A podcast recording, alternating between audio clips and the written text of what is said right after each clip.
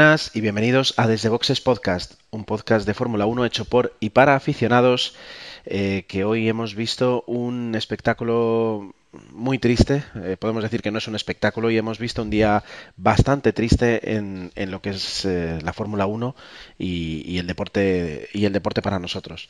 Realmente somos solo dos hoy para, para hablar de todo lo que ha sucedido, que en realidad y tristemente, pues deportivamente ha sucedido muy poco.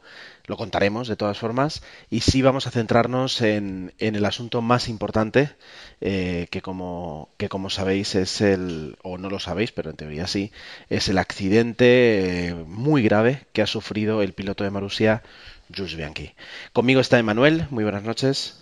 Hola Gerardo, ¿qué tal? ¿Cómo estamos? Pues eh, va a haber tiempo para analizar un poquito lo sucedido, no tanto desde el punto de vista técnico, porque, porque apenas tenemos datos, eh, sino pues vamos a, tomar nuestro derecho para opinar sobre, sobre si lo que hemos visto hoy tenía que haber sucedido así, si se podía haber evitado, o, si realmente, como muchas veces decimos, eh, quienes rigen este deporte no, no están a la altura de, del mismo. Vamos a, recapitular y empezamos enseguida.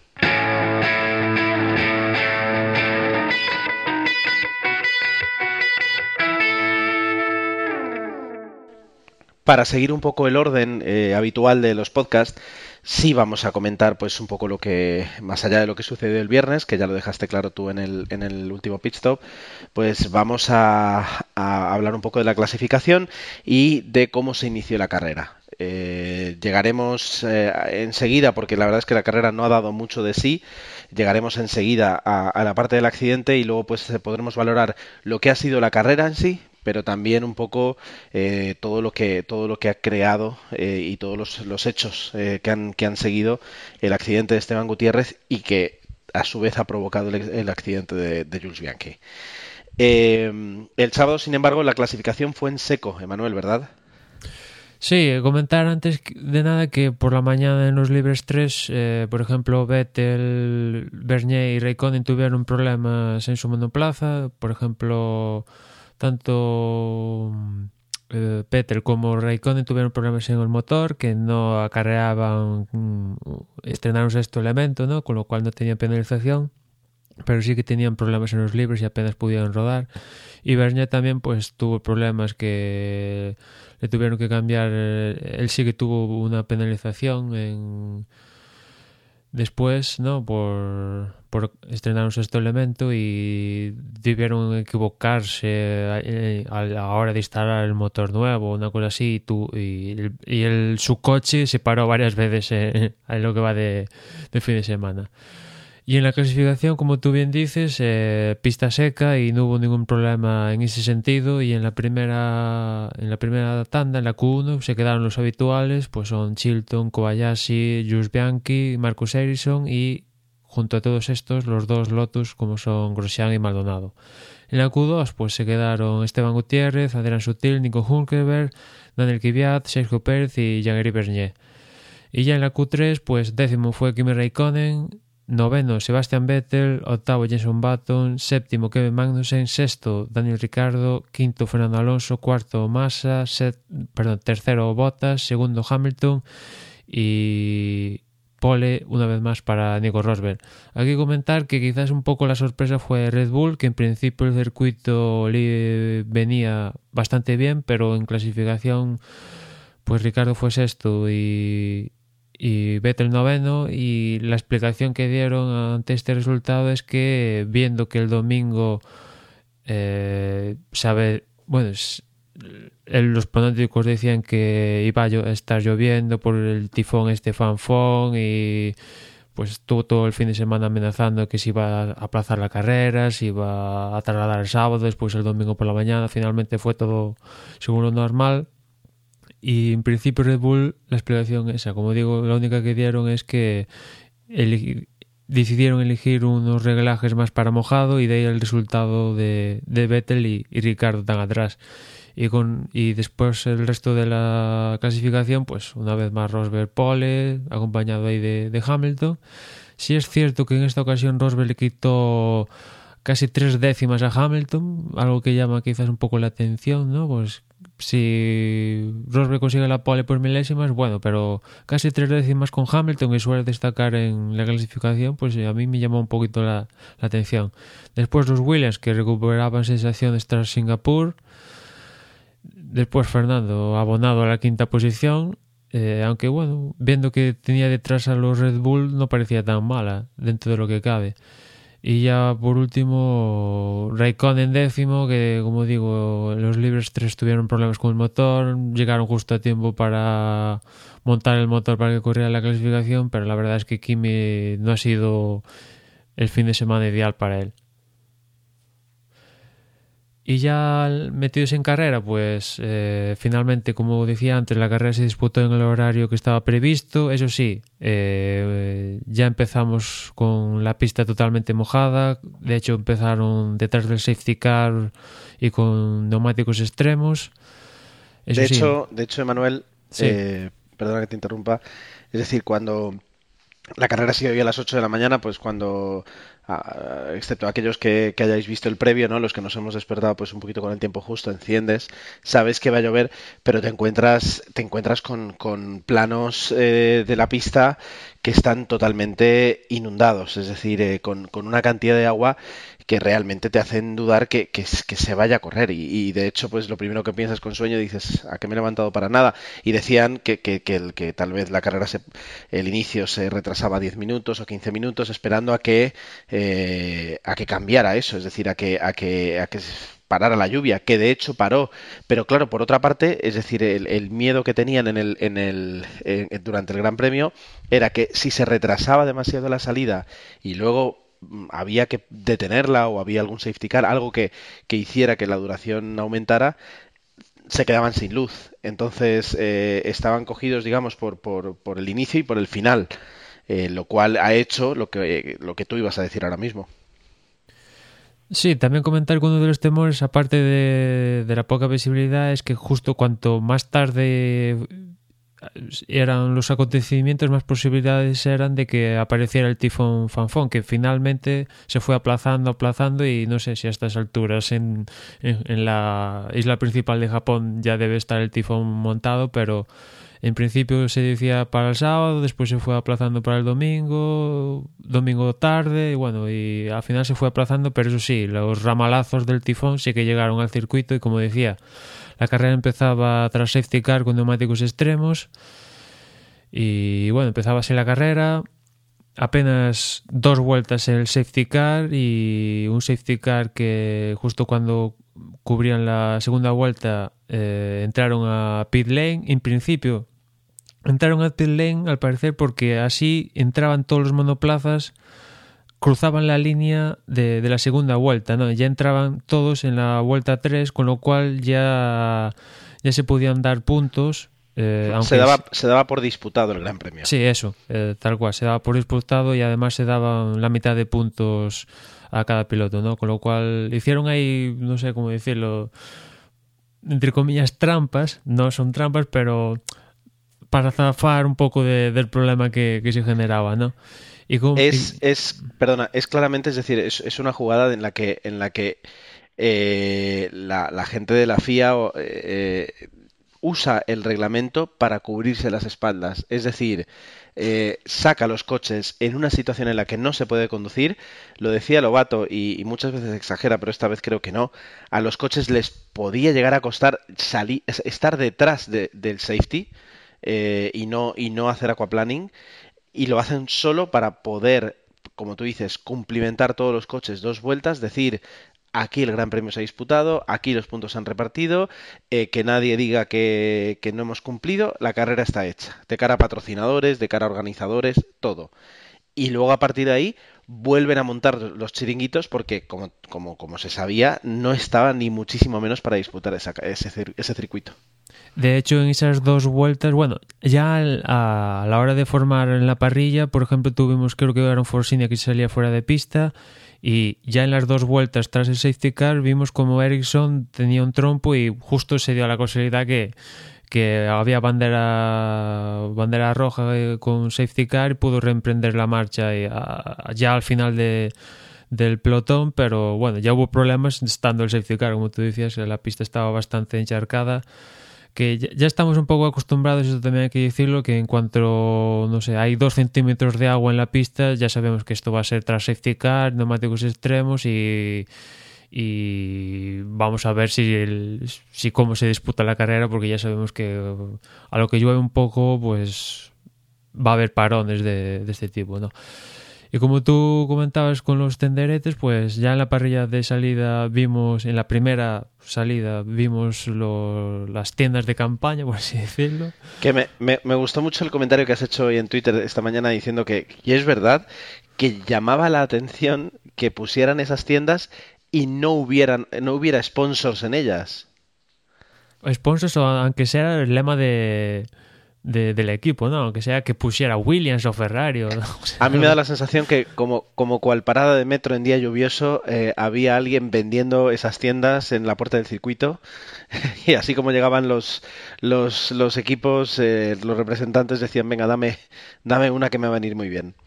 Sí, porque en todo este universo de megatecnología lo, las vimos en, en, la parrilla, pero después verlas todas alineadas en, en el carril de pit lane cuando te ponían una, un plano general con todas las tiendas y, después el mensajito de dirección de carrera de se permiten las tiendas en el, en el pit lane, es un poco, no sé, si está lloviendo, pues que los metan en los boxes, no sé, tiene más sentido que los metas en los boxes, eh, al fin y al cabo hay bandera roja que, montar la tienda, no sé, para mí tiene más sentido eso, ya que los metes en el, en el carril de boxes, pues que los metan en los boxes, hay delegados de la FIA en cada box para que no se permita ningún cambio ilegal en ese sentido. Y oye, los metes en los boxes y se ahorran todo esto de meter las carpas estas y tal que es un poco, bueno, al final es lo de menos en todo lo que sucedió en el Gran Premio, pero sí que llamaba un poco la atención, ¿no? Que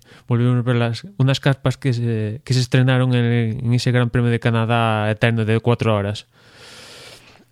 Bueno, pues- pasan, es decir, eh, finalmente se, se, da la salida, se da una salida desde, desde, como tú dices, desde el pit lane y, y, se hace una salida detrás del safety car que permanece hasta la vuelta, ah, no recuerdo si es la 7, la 9, la 10. Ocho vueltas, creo, más o menos, hasta que... Ocho vueltas. Se retira el safety car, que lo que pasó durante esas ocho vueltas es que eh, como siempre, se esperó unos minutos, se tardó ocho vueltas, que al final, cuando se dio la salida definitivamente, casi compensaba poner neumáticos intermedios, que de hecho fue lo que hice, uno de los que hizo este cambio fue Jason Button, no a continuación que se retirara safety car, más una o dos vueltas después. Pero, fue el, primero el que abrió la veda. Sí, el precursor. A ver, no, nos estamos olvidando que antes de todo esto, es decir, en, en, antes de que incluso llegaran los coches al pit lane, eh, Fernando tiene un problema eléctrico y abandona la carrera. No, eso es después, eso es ah, justo cuando sale el safety car del pit lane, que no lo íbamos a pasar. Exacto. Fernando, el coche, le aguantó las dos vueltas y cuando salió el safety car para empezar todo el procedimiento normal, pues apenas tres curvas y el coche se apaga, literalmente se apaga. Y ahí acabó la carrera de Fernando, que, que no sé, ya el Gran Premio de Japón, las, de las, pues eso, en los tres últimos años, dos veces acabó en las vueltas iniciales. El, el, comentario, bueno, es decir, Fernando abandona, abandona al inicio de la carrera, decide no hacer comentarios eh, lo cual no sé si, si, la reglamentación que tienen con, la prensa lo permite o no, sino que dice, bueno, cuando termine la carrera hablamos. Eh, y en ese momento yo creo que, se tomó durante toda la carrera tuvo tiempo para reflexionar qué es lo que iba a decir y luego lo que dijo lo que vino a decir pues ese mensaje positivo que él tiene siempre de, el objetivo ahora es, es, sumar puntos el objetivo es ayudar a ser los terceros en el mundial de constructores Y el, la, la, daga voladora que suelta es, dice, y aunque a, veces la gente se, se ría o, no se tome en serio el tema de que es importante ir sumando puntos, dice, cuando termina el Gran Premio de Japón y ninguno de los dos coches puntúan, eh, pues resulta que sí, que sí que es importante que en cada carrera se cojan todos los puntos posibles. Entonces, sí, vuelve a soltar.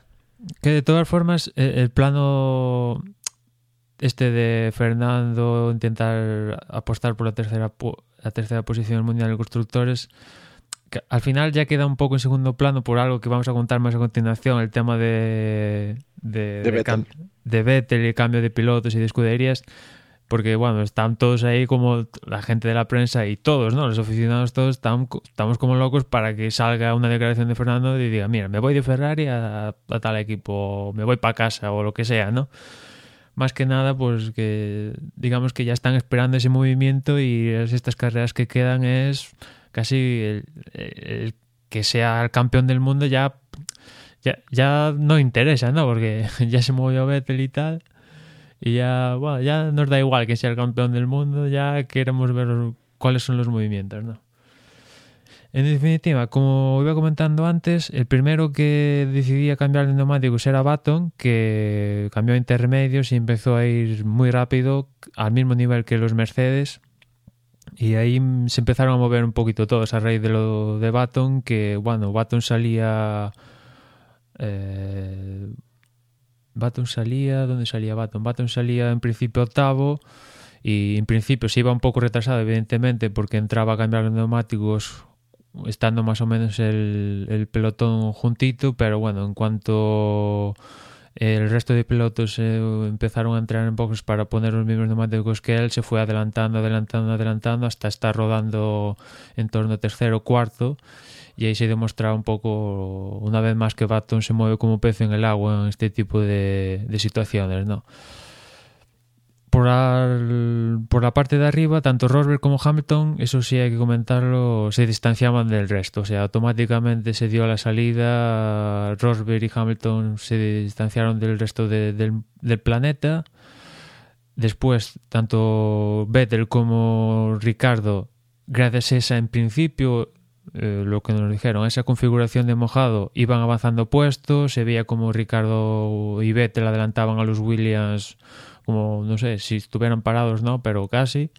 Y, iban avanzando, pero se encontraban entre medias con ese Baton que acertó con, con ese movimiento de intermedias. Como digo por arriba, Rosberg seguía liderando, Hamilton segundo, tercero iba aproximadamente debiera ir Baton, después los dos Red Bull y a continuación los, los dos Williams, ¿no?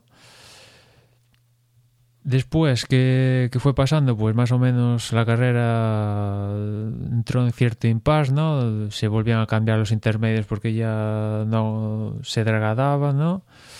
Hasta un momento dado en el que Hamilton decide pasar a Rosberg, lo intenta una vez y no lo consigue, se pasa de frenada y pierde cierta distancia, pero a la siguiente vuelta, gracias a la ayuda del DRS que Charlie White en, en un momento de la, de la, carrera en la que no llovía y más o menos había poca, poca, entre comillas, poca agua en la pista, pues decidía permitir el DRS y es algo que aprovechó Hamilton para adelantar a Rosberg.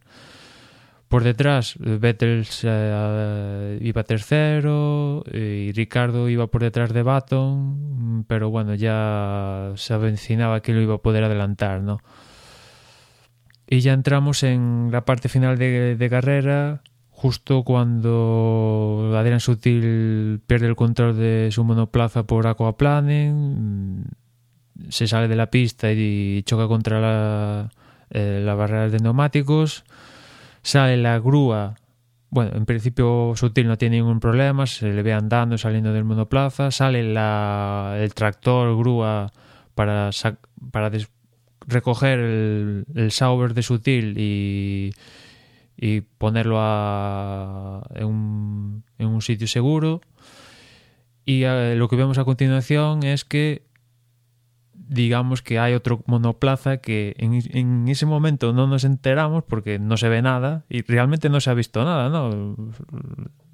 Lo que se vio ha sido por fotos de fotógrafos y tal, porque lo que es imágenes de vídeo, que yo estoy seguro que hay imágenes de vídeo, tanto la de Bianchi como las que están ahí en, en perpetuos en el circuito, seguro que han grabado lo que ha pasado, pero en ningún momento vimos nada de Bianchi tener el accidente.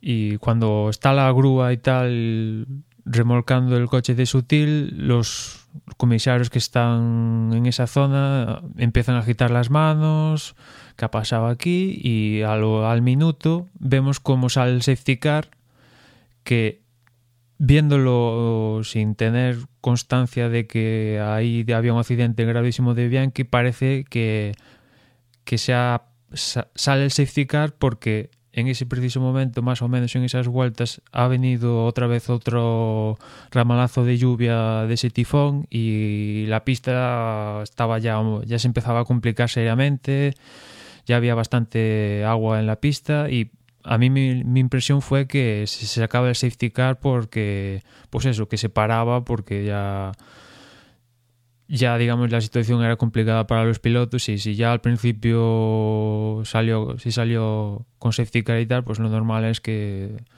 teniendo el mismo nivel de agua más o menos que al principio, pues se, se paraba. Y encima, como ya se había cubierto el 75%, pues ya se daban todos los puntos eh, completos a todos los pilotos y ya se paraba la carrera porque faltaban 10 vueltas más o menos para, para acabar el Gran Premio y ya se daba por finiquitado el, la carrera, ¿no?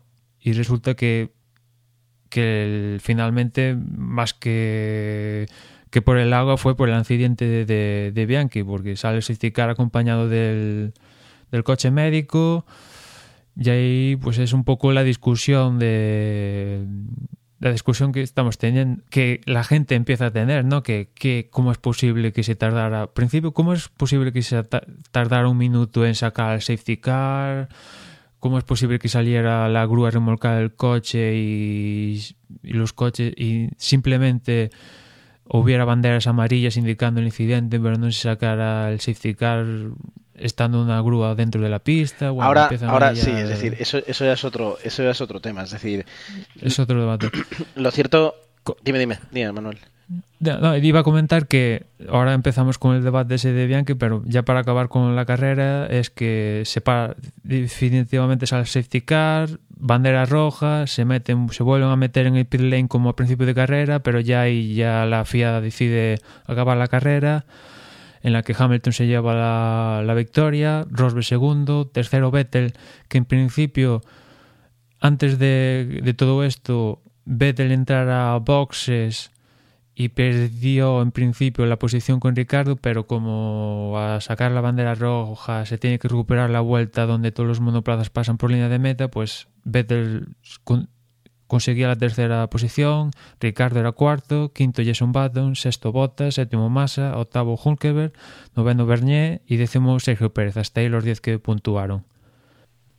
Bien, la verdad es que para, para ser una carrera tan, tan sucia, tan liosa y tan corta en realidad, eh, yo creo que nos ha quedado una, una buena crónica, es decir, Dani creo que daría su visto bueno. Eh, el, el, tema está, evidentemente, ahora mismo hay muchísimo debate en, si se ha hecho bien, si se ha hecho mal, si se han hecho algunas cosas bien o algunas cosas mal. Yo creo, a ver, eh, es muy fácil desde el sofá de tu casa opinar acerca de cómo se ha eh, tratado o cómo se ha gestionado una emergencia. Eh, es, es, muy fácil y sin embargo eh, es, es, es, lo, yo creo que es lo peor que se puede hacer. Y, yo prefiero quedarme con, con, el dato de que en minutos el piloto estaba en el centro médico del circuito y en minutos ha salido una ambulancia eh, hacia, un, hacia el hospital. Es decir, que se, que se tardara, mm, ¿cuánto se tardó en sacar el safety car? ¿Cuánto se tardó en sacar la bandera amarilla? Si se tuvo que sacar tarjeta, eh, perdón, eh, bandera, bandera roja, es decir, eso es algo que, que ahora mismo es muy sencillo juzgar, opinar, pero que en, en el momento en el que sucede, la información no es completa, la información es, parcial. De hecho, ahora mismo incluso nosotros seguimos teniendo información parcial, lo cual es, significativo de que, eh, eh, es, complicada de, administrar y de entender esa información, tanto que, que, a los aficionados directamente no se les da para, para evitar mayores, mayores conflictos y mayores polémicas. Y, y, entonces, ya digo, yo casi, casi por, en esa parte no pre, prefiero no entrar. Sí es verdad que hay una imagen que, que, que me, me, disturba un poco, que es que justo cuando estaban tratando de sacar el coche de, de, Esteban Gutiérrez, hay un comisario con la bandera verde, ondeando la bandera verde, desde una, de las, de una torreta. Uh, pero tampoco creo que en ese momento eh, fuera... Pero, pero, eso tiene explicación. A ver, adelante. Tiene adelante. explicación tiene la explicación de que, eh, como sabes, a lo largo del circuito hay varios puestos de comisarios y ese, ese comisario que estaba ondeando la bandera verde quería decir que a partir de ese punto no había peligro, que estaba la pista bien. La bandera amarilla se estaba señalando desde un punto, otro punto del circuito que estaba anterior.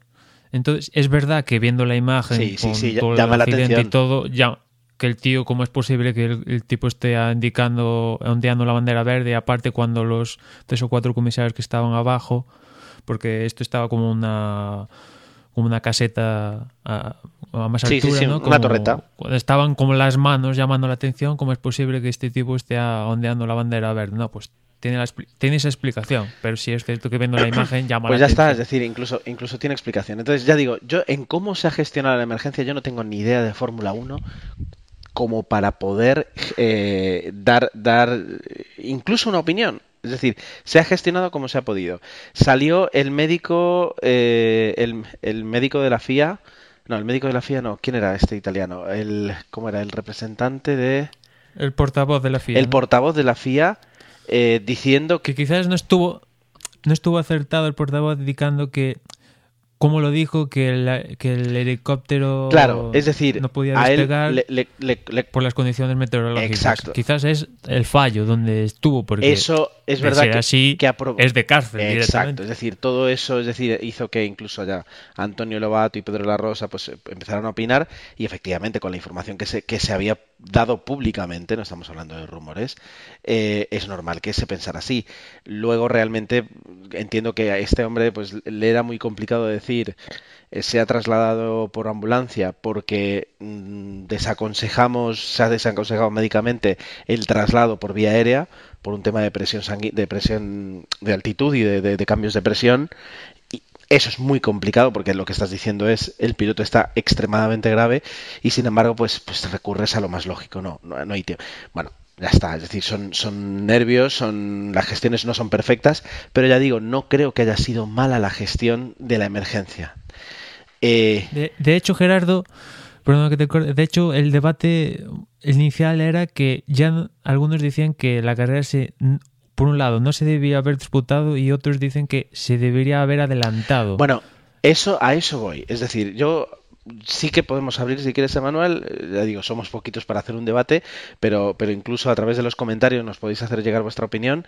Yo abro dos, dos, dos puntos de debate. Uno, la carrera está para disputarse, vale, también es muy complicado, es muy complicado responder, pero, o mejor dicho, más que la, si la carrera se debía disputar, es ¿debería la Fórmula 1 eh, crear un umbral a partir del cual las carreras no se disputan? Es decir, a 80, o sea, con un 80% de probabilidad de una lluvia de este tipo, no disputamos la carrera. O la adelantamos o la retrasamos. Y punto. Y se hace así. Y a lo mejor eso es lo que funciona, pero a lo mejor luego eh, siempre diremos, ah, pues mira, al final no ha llovido, no han corrido la Fórmula 1. Eso, recordemos que para nosotros es un deporte, pero para muchísimas personas, las escuderías incluidas, es un negocio. Como tú decidas, no se corre un gran premio, porque tememos que vaya a haber unas condiciones meteorológicas que impidan desarrollarlo con total seguridad. Y luego te equivoques, porque pasa, eh, ahí son cientos de millones de dólares que, dejan de moverse. Y, eso sí que, puede golpear muy fuerte la Fórmula 1. Ese es el riesgo que yo veo. Pero ya digo, no, todavía no entro en, si lo haría o no. Y el segundo punto de, debate eh, que me gustaría abrir es, ¿estamos de acuerdo que no procede mostrar imágenes del piloto, imágenes del rescate del piloto, del estado, de los médicos haciendo su trabajo. Estamos, yo creo que todos de acuerdo, por respeto al propio piloto, a su familia y, perfecto. Es decir, ahora, eh, el accidente de un coche de Fórmula 1, aunque no forma parte del espectáculo de la Fórmula 1, sí forma parte del deporte. Y, y, sí que no entiendo.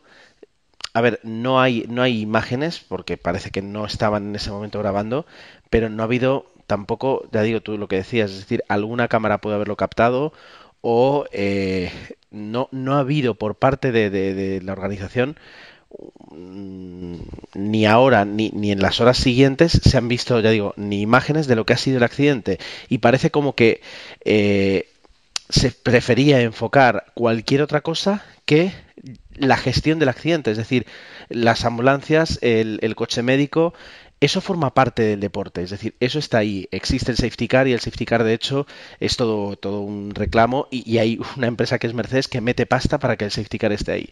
El coche médico también. Yo también quiero ver, aunque no sea para disfrutar por el morbo, cómo llegan médicos en dos minutos con, un Mercedes a, 180 kilómetros en la autopista. Y no es por morbo, es porque considero que forma parte del deporte. No me interesa lo que esté ocurriendo con el piloto.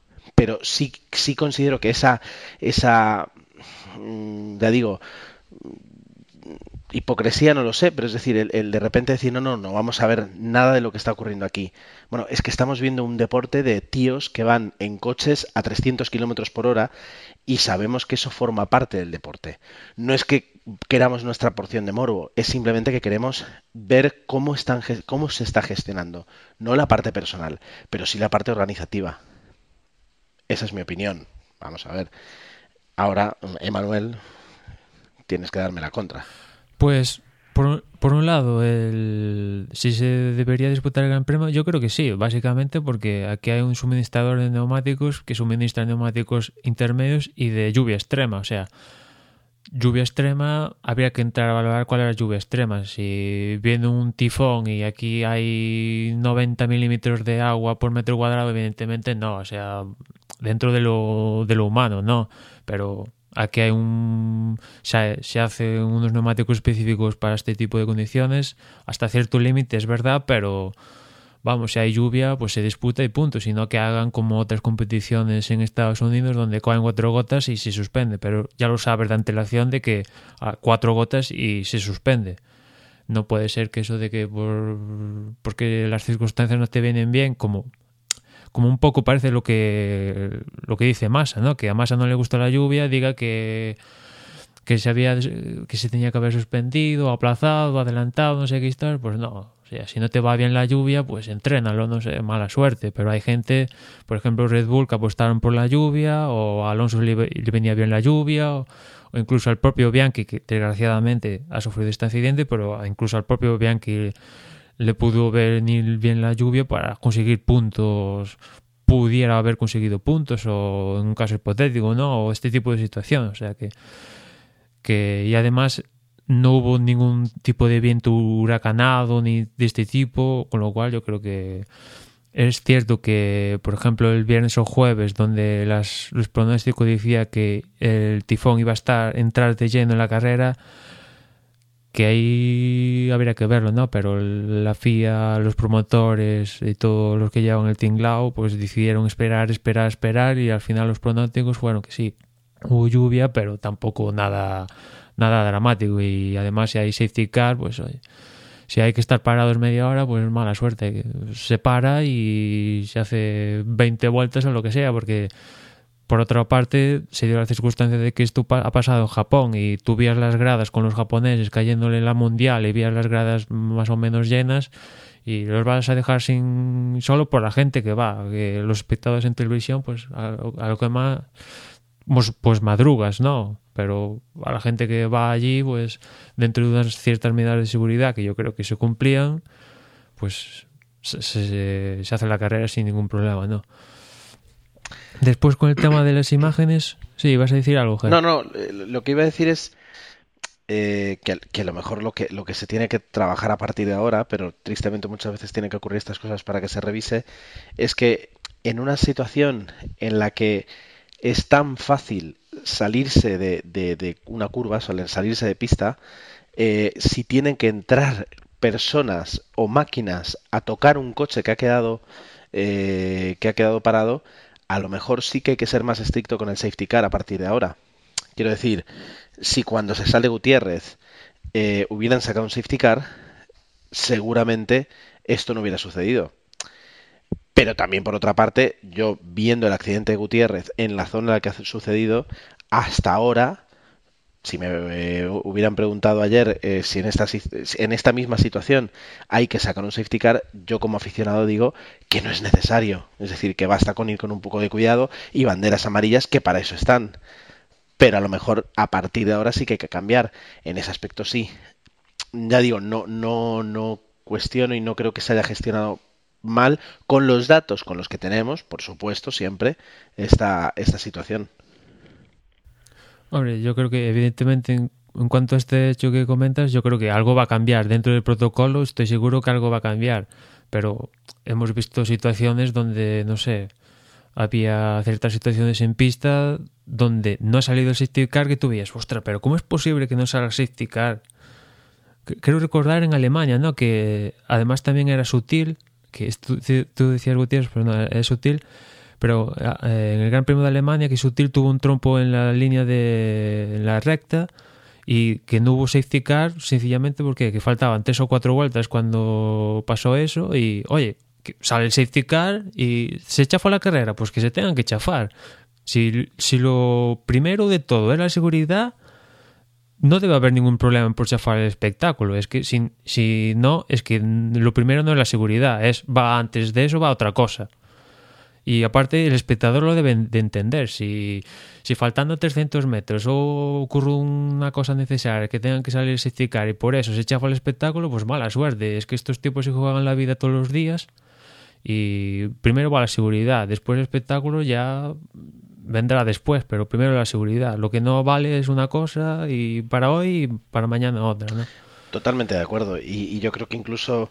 Eh, bueno, a ver, volvemos, o sea, no vamos a abrir este, este tema, pero cuando la, la retransmisión de las carreras, te, o sea, cuando en, las retransmis, retransmisiones de las carreras, como va a pasar como Vistar TV, como está pasando, se tengan más datos, cuando tú seas un poquito más consciente, porque es verdad que ahora mismo con el spray que levantan los coches, muchas veces eh, el, espectador pierde un poquito el, la orientación de qué es lo que está sucediendo, qué es lo que estamos viendo, incluso las referencias visuales. Y eso a veces hace que, que, que en nuestra pantalla veamos que se deteriora la calidad del espectáculo y no entendamos qué pasa y de repente suspenden la carrera o, o la retrasan y, y mmm, no lo o sea, no lo entendemos porque porque realmente no estábamos entendiendo lo que estaba sucediendo antes. Yo creo que si si se mejora la retransmisión en el aspecto de tener más datos, más cámaras, ver más eh, cámaras subjetivas y a veces cámaras subjetivas no tanto de los pilotos sino de ciertos puntos de, de la de la desde las gradas es decir si se enriqueciera esa parte podríamos entender y seríamos incluso a veces los espectadores que diríamos qué locura que estén corriendo así deberían parar la carrera creo que, que podría aumentar la empatía con respecto al, espectador en ese aspecto Sí, pero después con eso hay cierto problema, porque por ejemplo, Hamilton estaba diciendo, comunicando por radio que, eh, bueno, quiero correr, no hay ningún problema, que por otro lado es algo típico de Hamilton, ¿no? Ya en los últimos años le hemos dicho, ha sido el primero que ha dicho por radio, oye, que quiero correr y tal, ¿no? Nos recordamos situaciones Sí, sí. eh, anteriores como Corea y tal, años anteriores, ¿no? Y después había pilotos como, por ejemplo, Massa, que era todo lo contrario, ¿no? Aquí no se ve nada, o sea, y al final el que está a cargo de todo el chiringuito, ¿a quién le haces caso? No, no. A la mínima que un piloto se queja para la carrera o te fías del primero que es Hamilton o te fías de, de Alonso que igual es como es campeón del mundo, te fías de Vettel como es cuatro veces. Eh, Es, es muy complicado. De todas formas, se me olvidaba antes decirlo, recordemos, eh, con todo esto que ha pasado con, con el accidente de Jules, eh, en 2007 a, a, a Lewis Hamilton, ese, un- un- una grúa igual, lo, Lo remolcan, lo sí, sí. coge, lo remolca y lo deja listo para volver a pista, ¿eh? Es decir, y en unas situaciones eh, climatológica, climatolo- eh, o sea, en una situación climatológica muy parecida a lo de hoy. Es decir, eh, llovía muchísimo, creo que era Nürburgring, ¿puede ser? Sí, sí, Nürburgring, sí. Llovía muchísimo, se sale, le cogen y le vuelven a colocar. Aquí la grúa ha salido lo mínimo y e e imprescindible, es decir, porque todavía, es decir, y, y menos mal, o sea, no, no voy a decir menos mal que, que esto ha sucedido en, en Suzuka, pero imaginemos que esto sucede en Corea, en Rusia, en la India, en un gran premio donde no, los comisarios no tienen ninguna experiencia. Ahora tal vez estaríamos echándonos encima de los, de los comisarios. Sin embargo, nadie duda de la profesionalidad y, de, y de lo- del buen hacer de, los comisarios japoneses que tienen muchísima experiencia en todo esto. Entonces, la grúa ha salido lo mínimo y aún así ha sucedido lo que ha sucedido. Es muy mala suerte. Eh, y yo creo que, hay que cambiar un poco esa normativa.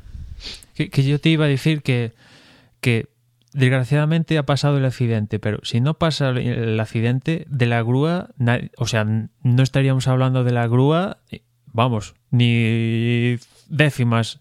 O sea, pasaría totalmente desapercibido, como lo ha pasado con esto de la grúa. O sea, hemos visto el tractor remolcando coches. No sé, tú vas comentando lo de Hamilton que fue un poco clamoroso y a partir de ese se cambió que no se podía remolcar el volver a meter dentro de la pista un coche, pero hemos visto eh, incluso en Cataluña, bueno, en todos los circuitos que ha habido accidentes, la grúa o el tractor remolcando el, el coche. Que a partir de ahora, si sucede esto, va a salir el safety car, pues es algo que, que habrá que, pues eso, cambiar el protocolo o, o ser más exigentes, ¿no? La FIA es más exigente con las radios en Singapur o tal, pues Sí, no, sí. desgraciadamente, desgraciadamente, ha- ha te- como, como lo pasó con Senna, ¿no? Desgraciadamente ha tenido que pasar mm, un accidente muy fuerte pues para que se toquen ciertas partes del protocolo, pero Y, si y no tan, llega a y tan fuerte.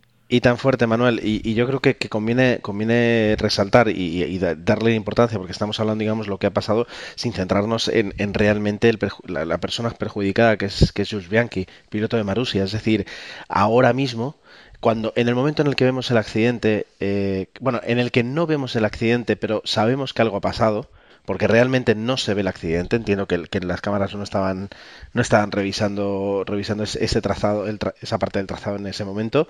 Eh, cuando nos enteramos de que, sale el coche médico, dices, bueno, pu- puede- pueden ser mil cosas, ¿no?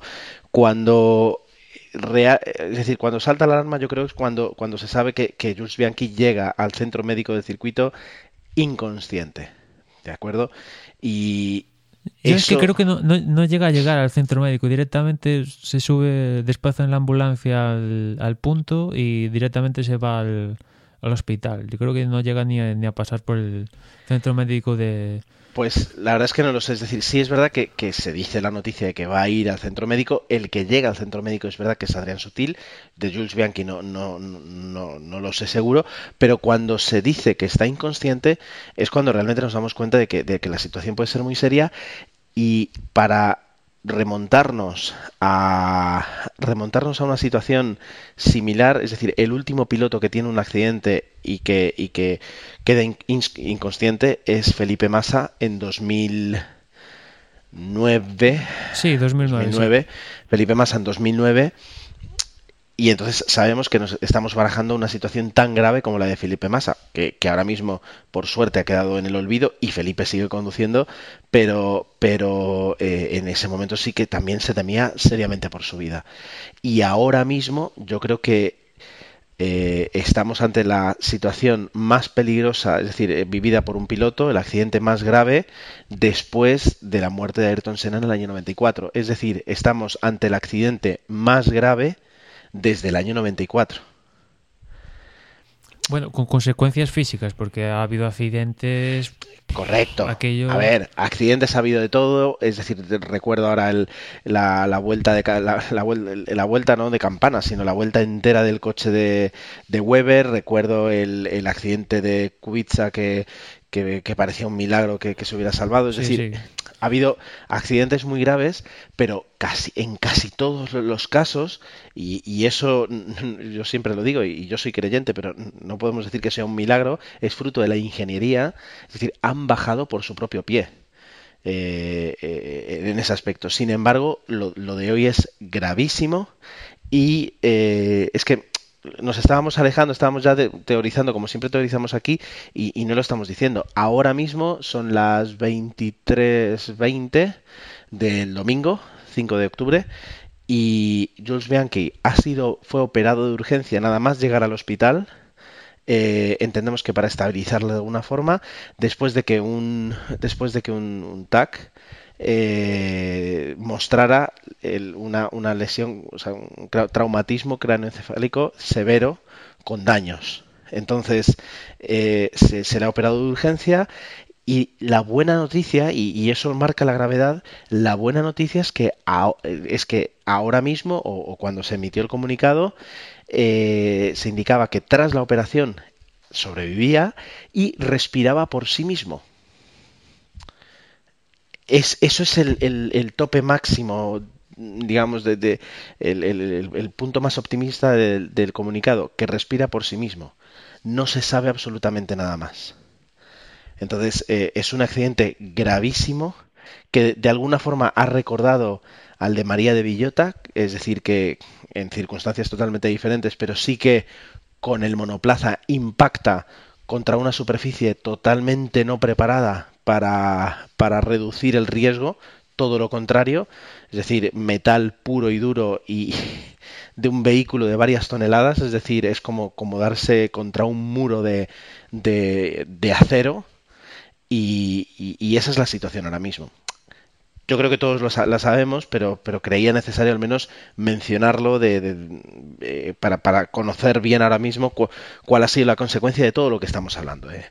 Safety cars, no safety car, temporal, no temporal. Bueno, lo que ha sucedido es esto, es decir, es tan grave como esto y yo creo que, que, ya digo, en 20 años no nos habíamos enfrentado a una situación similar y, desde luego en toda la historia del podcast tampoco habíamos estado ante, ante un accidente tan grave. Eh, y antes comentabas lo de masa, eh, vale, como decías tú, nosotros estamos aquí a miles de kilómetros eh, desde el desconocimiento, ¿no? Pero eh, a, partir de lo de masa se reforzaron los cascos, que es, bueno, es como la estampita de todos los pilotos. O sea, el casco es... Sí, sí, sí. Nada más, ¿no? Y a partir de lo de masa se reforzaron sobre todo la parte de la visera, ¿no? La parte superior de la visera. Y yo ya digo, desde el desconocimiento, pero ojalá vean que no le pase nada, ¿no? Pero si no le sale indemne de este accidente, gran parte como suele pasar, ¿no? A partir de masas, sí, los cascos sí, fueron casi que no se destruyen y que de hecho las fotos que circulan de del accidente con masa ves que el coche sí está destrozado, pero lo que es el monocasco más o menos está intacto, más o menos, o sea, seguro que tiene grietas por todas partes y tal, pero eh, eso, por ejemplo, llega a pasar en el 94 y ah, olvídate. No, no, no. Salen trozos de pilotos por ahí, desgraciadamente. Y afortunadamente. y, no, vemos eso, vemos lo, que ha sido la seguridad, es decir, que el piloto ahora mismo está con vida después de un accidente que yo creo que si, no sé a qué velocidad iría, pero 100, 120. Dicen que en torno a 200, una cosa así, más o pues, menos. Es decir, a 200 kilómetros por hora, cualquiera de nosotros, con el coche más seguro que exista de calle, impactamos contra esa máquina y morimos. Es decir, eh, vamos, 99% de probabilidades de morir.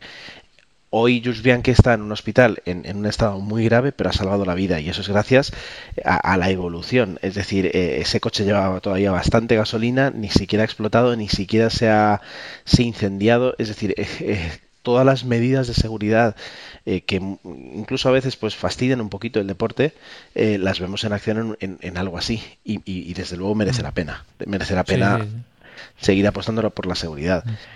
difícilmente iba a explotar porque lo que es la parte trasera ha quedado polvo, o sea, polvo literalmente. Claro, polvo, pero, pero, pero significa, es decir, recordemos que, en el monoplaza el depósito está justo detrás del piloto, ¿vale? Y es decir, está piloto, depósito, motor. Y de repente vas a 200 kilómetros por hora impactas y el motor hacia donde se va, ese motor que está a 600 grados de temperatura, los, tubos de escape al rojo vivo, bueno, ponle que llovía y que, y que no es lo mismo, pero bueno, ese motor que está ardiendo impacta contra el depósito y no pasa nada. Es decir, eh, el hecho de que siga con vida es, es, es un hecho mm, absolutamente reivindicativo de, lo que es la seguridad. Y de hecho, cuanto más se destruya, eso parece una contradicción, pero es mejor, ¿no? Incluso los coches que pilotamos nosotros, cuando, o sea, que pilotamos, que conducimos, están preparados para, diga, literalmente autodestruirse para absorber toda la, toda la energía de, fruto de un accidente. Y eso, eso es algo que muchas veces eh, lo, lo, decimos los propios dueños de coches, ¿no? De, ah, ahora estos coches te das un golpe y se destrozan. Antes yo tenía un X que podías darte tres vueltas de campana y el techo ni se movía. Y muchas veces lo, lo, lo acusamos enseguida al término económico y no nos damos cuenta de que en realidad esa, esa deformación nos salva la vida. Bueno, eso es lo que ha sucedido y es verdad que hemos hecho un repaso a lo que es eh, la normativa que, es algo que sabemos que van a tener que revisar, a lo que es la gestión del accidente, que creo que ninguno de los dos nos atrevemos a entrar a, criticar o opinar. Yo te iba a decir, Iba a comentar dos puntos, Gerardo. Por un lado, tú antes hablabas de las imágenes de televisión. Por ejemplo, tenemos el caso de Massa de que sí se mostraron imágenes eh, del accidente de Massa. Evidentemente, no me pondría a compararlo uno con el otro, ¿no? Sobre todo porque uno no lo he visto. Pero digamos que podrían entrar en cierta equivalencia y en el caso de Massa no sé si fue al instante, pero, o sea, ese mismo fin de semana se vio, bueno, se supo las causas del accidente por el muelle este y tal. Y aquí con respecto al de Bianchi, imagino que, por ejemplo, la onboard, yo estoy seguro que imágenes hay y la onboard de Bianchi, evidentemente hay un punto justo cuando la cámara se destruye por fruto del accidente, pues evidentemente eso ya no está grabado, ¿no? Pero antes de de que la cámara o el monoplaza colisione, pues hay cierta. Esas, ese trozo de imagen sí que se podía mostrar. Evidentemente, imágenes de, no sé, pues de posible sangre o de este tipo de cosas, pues, pues hasta el límite, no, Pero. Por supuesto. Por supuesto que afuera. ciertas imágenes para indicarle al público, al que está en la pista y al que ven la. Estamos aquí desde casa la situación, porque en un momento dado, sí, sale el, cartelito de Bianchi, pero no sé, pudo ser una equivocación de, realización, no sé. Ya digo, yo, yo creo que tenemos que dejar claro para, para todos los que nos escucháis que, no es que estemos diciendo que nos, nos falta alimentar el morbo, sino que realmente el accidente eh, forma parte del deporte, es decir, lo, que decía yo antes. Entonces tú quieres ver qué es lo que ha sucedido, es decir, cómo se ha salido el coche, como si me paras la imagen un segundo antes de que impacte. Perfecto. Es decir, que ya, como tú dices, en el caso de Massa se vio, vamos, y no solo se vio, porque tú puedes justamente estar poniendo esa cámara en directo y mala suerte ocurre, sino que se repitió hasta la saciedad se repitió hasta la saciedad lo que pasó. Entonces yo no pido eso, simplemente quiero saber cómo ha sucedido el accidente, en qué punto. Luego, es verdad, Sutil ha dicho que se, salió en el mismo sitio que él, etcétera, etcétera. Nos podemos imaginar, imaginar lo que ha pasado, pero ya está. Es decir, recuerdo también un accidente de Sergio Pérez en Mónaco, eh, que, salió y, de hecho, bueno, fue justo cuando De La Rosa tuvo que coger los mandos del, coche porque no pudo pilotar eh, Sergio Pérez el, Gran Premio y, en ese accidente del sábado el impacto también fue muy fuerte y, recuerdo que repitieron hasta la saciedad el hecho de que él soltaba los volantes para taparse y que eso incluso había sido negativo. Quiero decir, forma, forma y algo es parte intrínseca de, lo que es la Fórmula 1. Entonces, en ese aspecto creo que sí que se puede, se puede revisar eso. Sí, y después el otro punto que te iba a comentar es que aparte de, evidentemente, de Bianchi, que es pues, el que ha sufrido el accidente, sí que hay otra gente que ha sufrido el accidente. Por un lado, al parecer hay un comisario que no tiene, por lo que me he enterado, no tiene nada grave, pero es cierto que tiene ciertas heridas. Y después, eh, Sutil, que ha salido totalmente idente físicamente, pero psicológicamente yo no sé cómo pudo, cómo hasta ahora puede estar Sutil porque lo ha visto todo y, o sea, ha visto cómo se ha producido el accidente, imagino, ha visto cómo lo atendía y hasta cierto punto, Sutil también es piloto, que te puede gustar más que mejor piloto o menos, pero es piloto como él y no sé hasta qué punto psicológicamente puede estar Sutil preparado para volverse a montarse a un monoplaza y, enfrentarse otra vez a, a correr a 300 y todo esto. Que, y además merece la pena decir que, que en ese momento, es decir, podía haber dos comisarios en ese lado y, hubieran quedado entre, o sea, hubieran muerto directamente si, si les coge el, el, el, de, de Bianchi. Es decir, ha sido un accidente que con todas las personas que estaban trabajando ahí podía haber tenido consecuencias muchísimo peores, muchísimo peores. Por eso digo que, que se va a tener que revisar.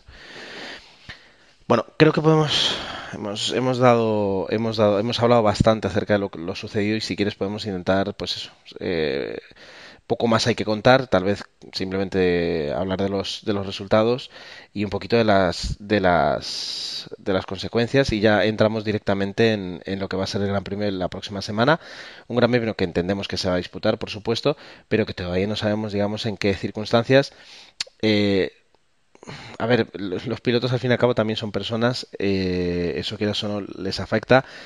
No estamos en el año 94 en el que muere un piloto un viernes y aún así el domingo corre desde la misma forma. Ahora mismo la sensibilidad en este aspecto ha aumentado.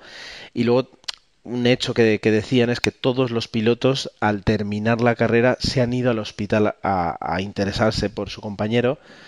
Sobre todo porque además es que estamos hablando de un... A ver, no creo que hubiera, hubiera en otras circunstancias hubiera algún piloto que no lo hubiera hecho, pero Jules que es un piloto jovencísimo de la escuela de pilotos de Ferrari, que eh, 25 años, recién llegado a, la Fórmula 1 y es normal, digamos, que para, para todos, para todos los pilotos incluso, pues sea como como un hermano pequeño eh, en ese aspecto, es decir, que, vas corriendo al hospital para, para saber lo que es lo que, qué es lo que ha sucedido y, y en qué estado se encuentra y, antes, antes de pasar ya a resultados y tal, Gerardo, eh, comentar también el otro fallecimiento, ¿no? Que parece que las malas noticias se han juntado. Lo, lo, quería, lo quería comentar eh, antes de, terminar el podcast, eh, porque digamos está totalmente desligado a lo que ha sido este Gran Premio, pero no está desligado al día de hoy. y es que justamente hoy, hace unas horas, Andrea de Cesaris, piloto de Fórmula 1, eh, de los años 80 fallecía y además a causa de un accidente de moto. Pues sí, pues como decía, parece que, se han juntado las malas noticias, vienen de par en par, porque, joder. Desde luego, ya digo, es un piloto que yo nunca, nunca vi correr y que es verdad que ostenta el récord de abandonos en la Fórmula 1. Leía un poquito para, para poder saber quién era, que, que, era muy buen piloto, pero con, con un temperamento, digamos, latino eh, muy elevado, que hacía que muchas veces pues, el, el coche terminara o roto o, destrozado después de un accidente, que incluso alguna vez los mecánicos habían negado a repararle el coche eh, debido a los motivos que, había llevado a, tenerlo así. Así que es, muy interesante. Pero... es lo que comentamos en el Gran Premio de Singapur, que lo que le podría pasar a Maldonado si volvía a, a chocar otra vez nuevamente el coche, ¿no? que igual le pasaba como como este a, de Césares, ¿no? que los mecánicos se niegan se negarían a reconstruir el coche ante los numerosos accidentes ¿no? del piloto. Pues ya, eh, pasamos a la clasificación, si te parece. Pues ya dimos la, de, la de la carrera, que, bueno, para resumir, con esta victoria Hamilton se distancia más de, de Rosberg. Hamilton ya acumula ocho victorias, que bueno, ya con ocho victorias ya estamos hablando de, un piloto que si no consigue el campeonato del mundo es porque lo pierde él, básicamente, no lo gana el otro, ¿no? Y como digo, Hamilton consigue aumentar la distancia a 10 puntos, ahora tiene 266, Rosberg tiene 256, tercero Ricardo 193, el sueño ese que tenía hace unas carreras de conseguir el título, pues no, que ya, ya pienso en el próximo año, ¿no? Cuarto es Vettel, que en las últimas carreras y, gracias a estos dos podios consecutivos ha subido puestos en, en, el campeonato. Cuarto con 139. Fernando Alonso quinto con 133. Bottas sexto con 130. Baton séptimo con 82. Sexto Hulkerberg con 76. Noveno Massa con 71. Y cerrando el top 10 Sergio Pérez con 46. Y en el Mundial de Constructores, pues a punto estuvo Mercedes de ser matemáticamente campeón del mundo aquí en Japón, seguramente lo sea en, en Rusia.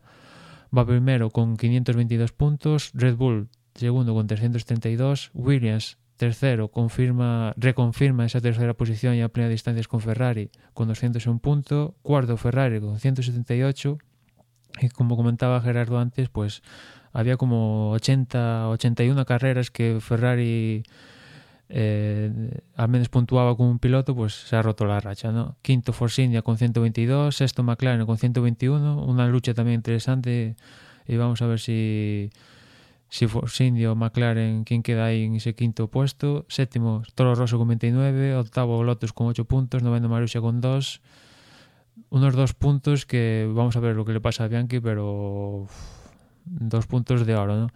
Décimo Sauber y un décimo Caterham. Muy bien, pues así, así es como queda la Fórmula 1 después de este, de este Gran Premio eh, y después de todo lo que ha pasado. Y bueno, a ver, vamos a revisar un momentito las porras.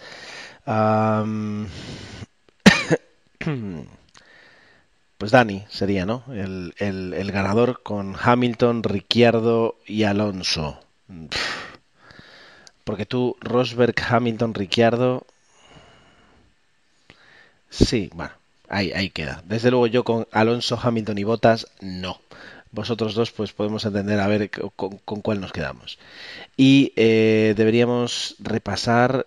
¿Tienes los, los, datos de la porra? ¿Los tienes, Emanuel, ya?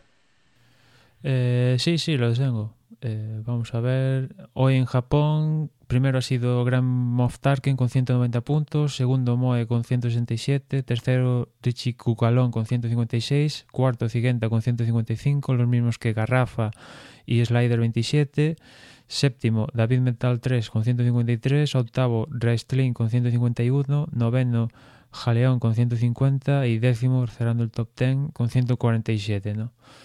Y en la general, pues la cosa está bastante apretada. Primero va Jordel con 2146. Segundo voy yo, curiosamente, con 2110. Los mismos que Raisling. Cuarto va Richie Cugalón con 2104. Quinto va MJ Tar 2 con 2089. Sexto Grand Moff Tarkin con 2068. Los mismos que Manuel Navarro. Octavo es el Rider 27 con 2067. Y el Cabalino noveno con 2054 y cerrando el top 10 dado 3 con 2052. Como ves, todo bastante apretadito. Muy apretado, muy apretado. El final de temporada va a ser muy interesante. En la porra, el, el último Gran Premio no reparte dobles puntos, ¿verdad? No, no, al final no, porque, bueno, mejor así. Se, se ha decidido que no, al menos esta temporada. Bien, pues antes de entrar un poco en, en lo que es el, el, Gran Premio de la próxima semana de, de Rusia, en Sochi, eh, la noticia, a poco que hayáis leído alguna cuenta de Twitter o algún blog de Fórmula 1, está ahí. Yo creo, Emanuel, que casi, casi, no digo no mencionarlo, decirlo, pero todo el debate que crea, que al fin y al cabo ya estoy, lo, tenemos bastante repetido, esperar a, las, a, a, la semana que viene para poder hablarlo con calma con, con los compañeros, eh, si ya va si ya Dani y Agustín, y Agustín se pueden incorporar o se pueden o se mm. pueden coordinar. Sí, o, o, quizás a, a que evidentemente se ha movido una ficha y faltan que se muevan varias fichas y quizás cuando todo sí. el puzzle esté cubierto. Hombre, ahí también, ahí también, pero sí. la noticia saltaba y es que se confirma que Vettel abandona Red Bull eh, y aunque no está eh, confirmado oficialmente por Ferrari, eh, ya desde, desde el propio, bueno, desde muchos entornos diferentes se apunta que Vettel el año que viene va a correr con Ferrari. Lo cual, eh, ahora no recuerdo quién dijo vaya suma de dinero le deben haber pagado, porque eh, Vettel abandona mm, una escudería con la que ha con- conseguido cuatro títulos para llegar a otra que, que- ahora mismo está muy perdida, muy perdida. Que, por cierto, como curiosidad de Vettel, Vettel no tiene manager, únicamente lo aconseja un abogado, con lo cual toda esta gestión, con sus contratos con Red Bull y ahora él, bueno, es que incluso Christian Horner lo ha dicho, que se iba a Ferrari, con lo cual Sí, sí, sí. eh, su contrato con, con Ferrari lo ha gestionado él y al parecer se dice que va a cobrar lo mismo que cobraba hasta ahora Fernando Alonso, con lo cual, oye, que un piloto en el mundo que nos movemos que no tenga manager y que se lo gestione todo él solito, también tiene su mérito, un mérito a incluir también Sí, sí, en, es la nómina de Vettel. Totalmente cierto, y eso que se ahorra. Eh, bueno, pues entonces se sabe que, eh, que Sebastián Vettel llega a Ferrari, lo que no se sabe es qué va a suceder con la ficha, que sí esperábamos que se moviera, y que él mismo dijo, Fernando, que va a moverla cuando él quiera, que para eso lo ha ganado. Y, y es el saber si Fernando se queda en Ferrari, cosa muy poco probable, aunque yo lo haría ahora mismo, sabiendo que llega Vettel, desde luego sería mi, mi apuesta, o si eh, sale hacia tres posibles caminos, eh, a falta de que ahora alguien me, pues, me haga ver uno más. Uno es la salida hacia Mercedes, otro es la salida hacia McLaren y otro es tomarse un año sabático, que es para mí pues algo bastante improbable, sobre todo teniendo, pues, compartimos edad, ya con 33 años en Fórmula 1 te tomas un año sabático, las probabilidades de que vuelvas y ganes un campeonato pues son muy bajas en ese aspecto. Así que queda, queda ahí. Es decir, tenemos que ver ahora qué es lo que ocurre. Si se ha confirmado y de esta forma Red Bull ha cerrado enseguida eh, la puerta a los rumores de que, de que existiera ese intercambio en el que Fernando eh, llegaría a la escudería de, de Milton Keynes, que es que Kvyat es- se confirma como nuevo piloto de Red Bull junto a Ricciardo para 2015. Una pareja muy, muy interesante para la escudería de, de- de Red Bull. Y eso también abre la puerta a quién va a ser el, el compañero de, de Verstappen en Toro Rosso, con lo cual ahí tenemos otro, otro punto a considerar. Exacto. que, y que tien- 99%, según Fran Tos, el team manager de Toro Rosso va a ser Carlos Sainz Jr. lo cual sería también muy interesante poder ver llegar a un piloto con posibilidades, más allá de apellido, eh, y con, con- con posibilidades sobre todo porque, es decir, ha demostrado en muchas categorías que es un piloto muy bueno. Así Y- y que, Un, un- un último comentario, Gerardo. one es que este, movi- este, este movimiento de Kvyat el- este movimiento de Kvyat hacia Red Bull lo que indica es que la salida de Vettel con, de Red Bull es algo que no, no lo tenían previsto desde el equipo porque Toro Rosso ha sido de las primeras escuderías en confirmar a Kvyat y a Verstappen con lo cual Red Bull, de hecho lo, lo ha dicho ellos, ¿no? Que el viernes por la noche Vettel ha cogido a, a Horner y a Helmut Marko y les ha dicho que, que se piraba, con lo cual, pues, Y ya en está. cierta medida no, no, no se lo esperaba. Un Vettel que también tenía contrato, pero bueno, en Red Bull se lo han... No, no sé si va a pagar penalización, estas cosas no se saben, ¿no? Pero No, tenía contrato y se cancela. Cabe decir, bueno, bueno, habrá que ver. Mm, prefiero no, no seguir opinando y ya digo, y, hablar cuando estemos, cuando estemos los cuatro, que va a ser más interesante. Vale, em, vamos a hablar rápidamente sobre todo los horarios del Gran Premio de Rusia. Recordar que, bueno, bueno, es, un- horario extraño. Tenemos los viernes, eh, el, viernes los libres a las 8 y a las 12 del mediodía. El sábado los terceros entrenamientos libres a las 10 de la mañana y la calificación a las a la 1 y la carrera también el domingo a la 1. Es decir, tanto calificación como carrera es una hora antes de lo habitual. Por favor, tenedlo en cuenta que luego llegan las sorpresas. Neumáticos eh, blando y medio y el DRS, Emanuel. Pues el DRS, evidentemente, como es un circuito nuevo, estamos a la espera de que la FIA anuncie las zonas. pero viendo así el perfil del circuito, yo creo que va a haber dos zonas diferenciadas con dos puntos de detención. Una posiblemente sea lo que es toda la parte línea de salida llegada, ¿no? Y después la otra seguramente sea entre la, la curva, la curva 10, 10 y, y, la curva 13, 13 más o menos. Sí, sí, Eso sí. es lo que yo calculo que sea. Después ya la FIA vete tú a saber, ¿no? Bueno, que, La FIA te llama cada lunes, así que seguro que acertarás. Y, Y- del trazado, Gerardo, tenemos ahora, nosotros en el guion tenemos el, lo que es el trazado así Es un poco extraño, de ¿eh? frente. Y comentar poco, ¿no? Evidentemente, hace pocas semanas que Vettel se montaba y, y daba unas vueltas con el trazado ya finiquitado. También Sirotkin, este probador de Sauber, también dio unas cuantas vueltas, pero evidentemente es un circuito totalmente nuevo que gira en torno al Parque Olímpico de, de Sochi, de los Juegos de Invierno, que por esa parte va a ser interesante, ¿no? Hasta ahora no teníamos un circuito con un entorno del Parque Olímpico, ¿no? Alrededor. Y esta ocasión lo vamos a tener y al menos vamos a poder ver, no vamos a tener la estampa de Corea con los sequerrales y los barrizales y todo esto así como lo teníamos en Corea, sino que vamos a ver instalaciones finiquitadas. Sí, desde luego no es un tilcódromo en cuanto al trazado. Eh, yo creo que es un trazado que además está, está muy forzado por, por, bueno, por, la, por la planificación urbanística de lo que es la, ciudad olímpica de Sochi. Y me cuesta imaginar cómo puede funcionar, porque tiene una- unas curvas, la curva 4, por ejemplo, es una curva bastante extraña, luego tiene curvas cerradas, como podemos encontrar en Singapur, como son la 9, las, la 6, la 8, la 9, la 10 incluso, y luego tiene dos zonas de, de semi-rectas, de donde sí pr- prevé, o sea, donde los coches van a poder correr, eh, pero sí, es, es, es que es curioso, ¿eh? Es una mezcla entre, entre Singapur, Es una mezcla Mónaco... entre varios de, de TIL, que yo te diría, ¿no?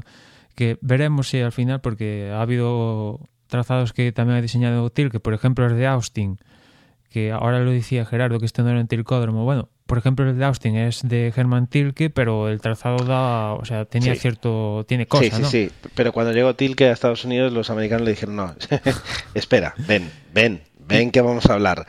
Y aquí parece que los rusos han hecho lo mismo con él. A ver, el trazado está, muy, ya digo, muy condicionado por, por, el, por el, el planteamiento urbanístico. Ah, es que habrá que ver, es que no, no me lo imagino, no me lo imagino.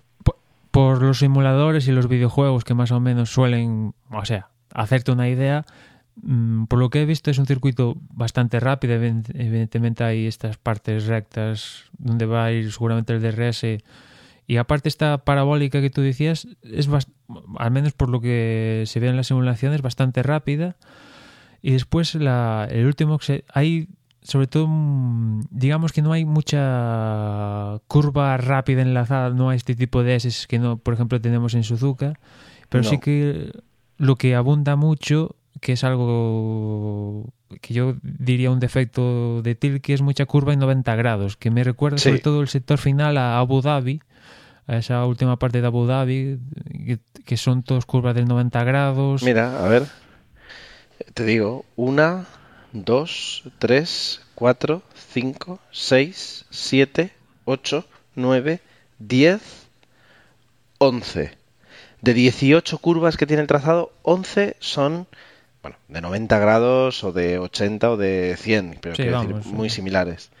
Mm. Eh, lo, sí, o sea, prácticamente todas, porque luego lo que te quedan son pues pequeños giros, pequeños desvíos, la, ya digo, la curva 4 que es una mm, pseudo parabólica, la curva 11 que en realidad pues casi casi funciona de, de recta, pero y la curva 1 que es una curva derechas en salida, eh, una curva rápida, pero realmente curvas rápidas en este circuito Quizás la Mm. 7-8, esa parte sí que, digamos, curva más Sí, o menos pero- así diferente y después la parabólica, pero... Sí, las, la 7 y la 8 un poquito, y pero la, sí, la 9 todavía, no lo sé, no lo sé. Bueno, habrá que ver, vamos a ver qué tal va. Y, después, tal va. una cosa que no vemos en estos planos es el desnivel, pero teniendo en cuenta que gira, como tú decías, a entorno urbanístico, parque olímpico, que todo tiene que estar plano, pues se entiende que va a haber poco desnivel. Espera, luego, espera que haya mucho desnivel. Y si aliciente del nivel lo perdemos. ¿eh? Vamos a ver qué es lo que ocurre. Eh, venga, Emma, eh, vamos a acabar ya. Un, tu predicción en la porra y se acabó. Pues, pues mi predicción va a ser. Me voy a apostar Rosberg, Hamilton y, y Bottas. a ver. Rosberg, Hamilton. Hamilton y Bottas. Vale, espera que lo dejo ya escrito. Bueno, pues yo voy con, si total es gratis, eh, Alonso, Hamilton y Rosberg. Alonso, Hamilton y Rosberg. Y vamos a ver qué pasa. Y salvo que tengas un One More Thing de los tuyos, Emanuel. No, no, no tengo nada. No. Increíble. Únicamente decir. Únicamente decir. Eh, únicamente decir es un One More Thing, perdona. O sea.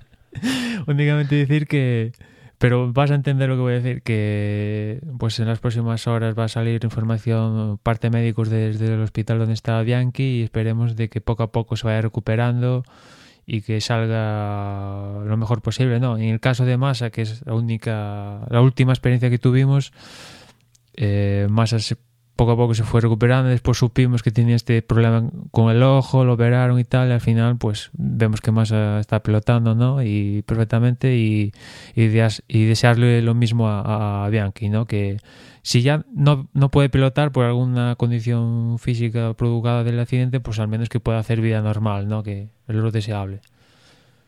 Sí, esperamos desde luego que para el próximo Gran Premio podamos pues tener noticias positivas, noticias eh, sí, positivas, se han totalmente recuperado y listo para correr, que ahora mismo parece poco probable, pero al menos sí que, evoluciona muy favorablemente y que vamos a tenerlo pronto eh, con nosotros otra vez.